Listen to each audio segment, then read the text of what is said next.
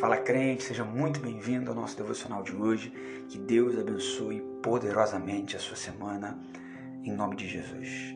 Primeira de Pedro, primeira carta de Pedro, capítulo de número 3, ele vem com conceitos práticos para uma vida prática, para uma vida boa em Deus. Ele diz no versículo 8, finalmente, concluindo, ele diz assim: Sede todos de uma só mente, tendo compaixão uns dos outros, amai como irmãos, sede compassivos, sede atenciosos, não retribuindo mal por mal ou maledicência por maledicência, porém, ao contrário, bem dizendo, sabendo que para isto fostes chamados, para que possais herdar uma bênção.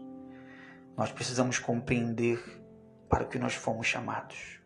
Nós precisamos compreender para que qual o fundamento e qual a finalidade de Deus ter chamado você. Se a compreensão é de herdar uma bênção, amém, glória a Jesus, todo mundo quer herdar alguma coisa, todo mundo quer ser bem-aventurado, quer ser abençoado. Pedro diz, porém, então, não retribua mal por mal, não retribua maledicência por maledicência, ao contrário, que você seja um abençoador de vidas, sabendo que foi para isso que você foi chamado. Porque aquele então que deseja amar a vida e contemplar dias bons, quem aqui gostaria de amar a vida? Quem aqui, diante dessa oferta, aceitaria essa proposta de contemplar dias bons?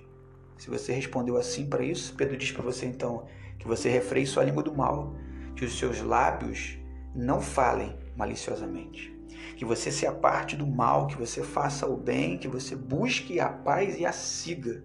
Não apenas busque, mas uma vez a encontrando, caminhe com ela, continue com a paz. A paz que excede todo entendimento ao ponto de refletir paz e desembocar paz para a vida do outro.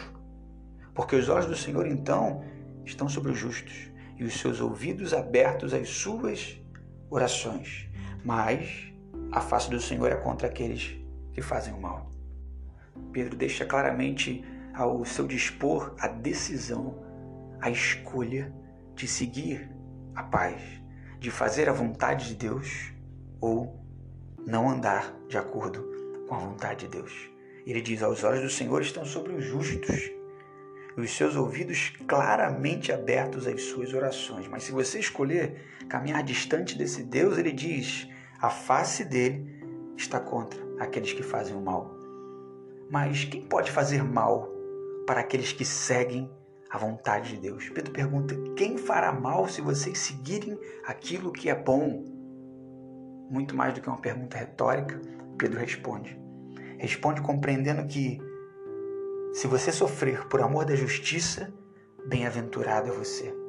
Não tema. Não temas, não fique desesperado com isso, não fique perturbado com isso. Porém, santificai ao Senhor Deus em vossos corações e estáis sempre preparados para responder a cada homem que vos pedir a razão da esperança que há em vós, com mansidão e com temor. Tendo então uma boa consciência para que, enquanto falam mal de vocês, como de malfeitores, fiquem eles envergonhados por falsamente acusarem o vosso bom comportamento em Cristo. E a conclusão da pergunta que ele fez lá no versículo 13 está no versículo 17: Porque melhor é, se Deus assim o quiser, que vocês sofram por fazer o bem do que por fazer o mal. Nós não temos o controle no dia de hoje, no dia de amanhã, na semana que vem. A Bíblia nos garante, porém, bastar a cada dia o seu mal. A Bíblia nos garante também a certeza de que Deus está no controle de tudo. A pergunta do versículo 13, de forma isolada, pode trazer para você uma falsa ideia de vida perfeita. No sentido de quem pode ser opositor, qual o mal que pode nos atingir se nós estamos buscando fazer a vontade de Deus? Pedro responde. Responde compreendendo que os dias, às vezes, não fluem da forma que nós imaginamos. Mas já que é para sofrer, ou se dentro da caminhada faz parte o sofrimento, no mundo tereis aflições, Jesus disse: tem de bom ânimo, eu venci o mundo.